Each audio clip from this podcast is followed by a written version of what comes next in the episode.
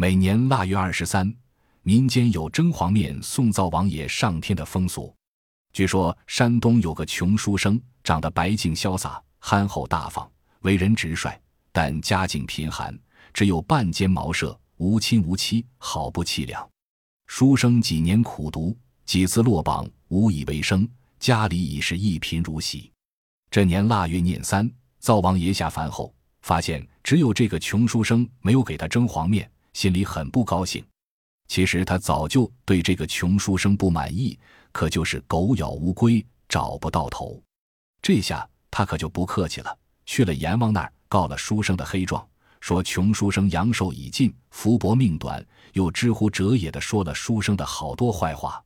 阎王听罢，立即差遣两位赤发鬼到阳间去捉拿穷书生。这天夜里，书生又在挑灯夜读，约至三更，他就支持不住，便和衣服暗而睡了。两个赤发鬼见机上前，轻声呼唤着书生，书生便迷迷糊糊、跌跌撞撞地跟进了阴曹地府。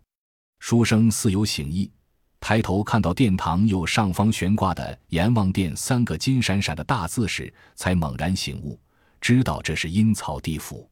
殿内两旁列立着一个个如怪胎模样、凶煞无比的大小鬼，吓得他腿肚子直抽筋儿。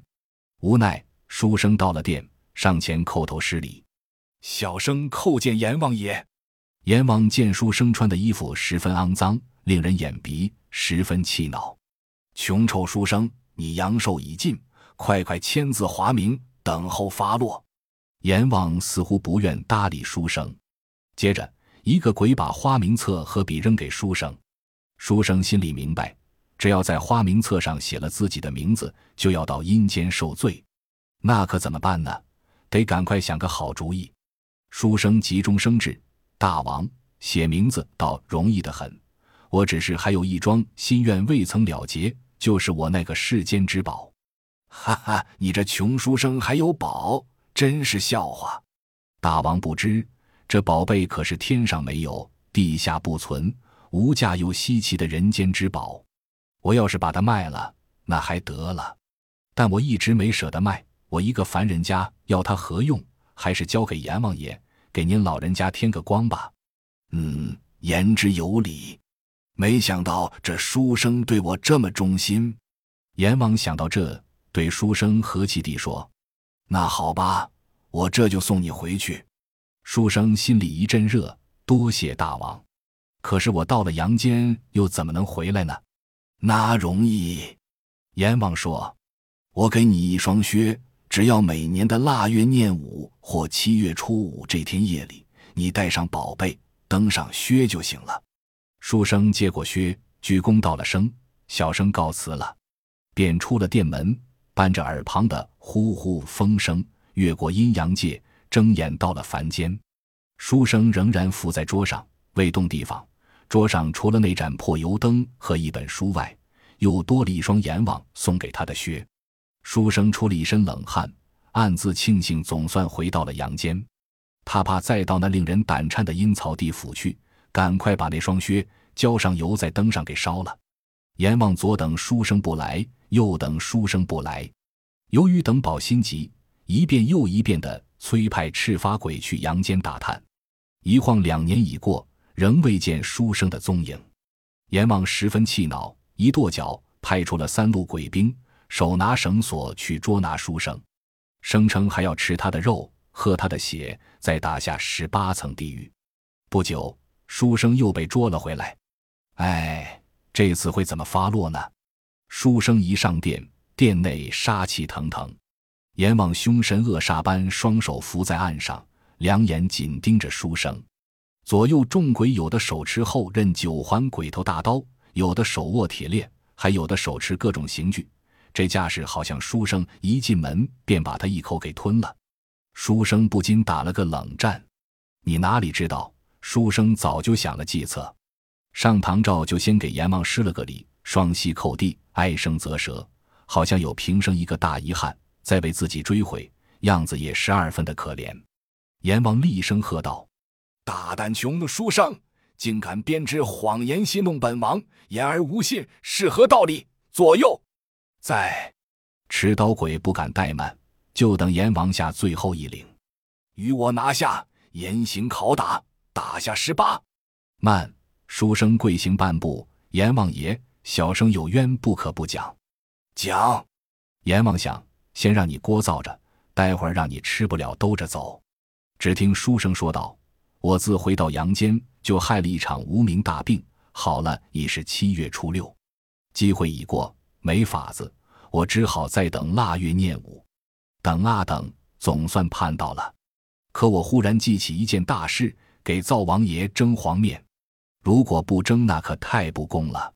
于是我在廿五这天夜里补蒸了三大锅黄面。等蒸完，已是鸡打鸣了，我才忽然想起来，又误了大事。你想，我是那么没良心的人吗？哎，说着还掉出了几滴眼泪，好像冤枉了他似的。这灶王爷。为什么偏让你为他蒸黄面呢？真是岂有此理！阎王对灶王的做法很是不满。七月初五这天夜里，我打算去河里洗个澡，静静身。可回家一看，没想到可恨的强盗偷了我那宝贝。我急忙向衙门告状。第二天，宝贝才好不容易追回。我只好再等腊月廿五把宝贝带来。我本想穿上靴子，才发现靴子太大。我去了王裁缝家，让他给我改小点。不知他手冻坏了，还是过于激动，靴子没拿住，掉到火盆里，给烧成灰了。啊呀，气死我了！来呀，给我拿下剐了！阎王心疼的大声吼叫：“大王，那宝贝还在，您不要了。”书生似乎还惦记着那件事。阎王无奈，又像前一次那样打发书生回阳了。书生回到阳间后。他怕阎王再提他，四处奔走，逃避灾祸，不敢一日停留，哪怕到天边。阎王又是一等两年，更是气恼。这下阎王算是棺材里的尸体，死了心了。暗想：书生啊，书生，我这次把你捉回来，定要把你打下十八层地狱不可。不，一百八十层地狱。宝物我不要了。可是阳间找遍了，也没见到书生的影子。阎王心想。这穷书生原来是钟楼上的麻雀，吓破胆了。就是这样，我也要把你捉回。书生怎么能逃出阎王群鬼的眼睛？躲得了初一，躲不了十五，他又被抓进了阎王殿。书生来到阎王殿，站着不下跪。你还不跪下？你竟敢在阎王面前示威！看我非把你刀剐了不可！老阎气得快白眼了。哈哈。书生仰面大笑，老儿阎王听了，在这几年中，我潜心学道，终于受仙人指点，成了神仙。告诉你，我乃太乙真人弟子也。你小小阎王，敢奈我何？阎王一听，吓了一哆嗦。一听是太乙真人的弟子，那哪能得罪呀？想巴结还巴结不上呢。阎王满脸堆笑，哦，得罪得罪。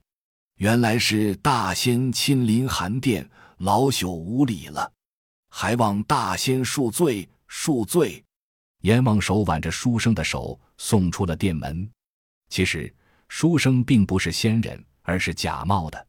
阎王三捉书生，而无奈何于书生，真是比勇比智慧，若生系强鬼。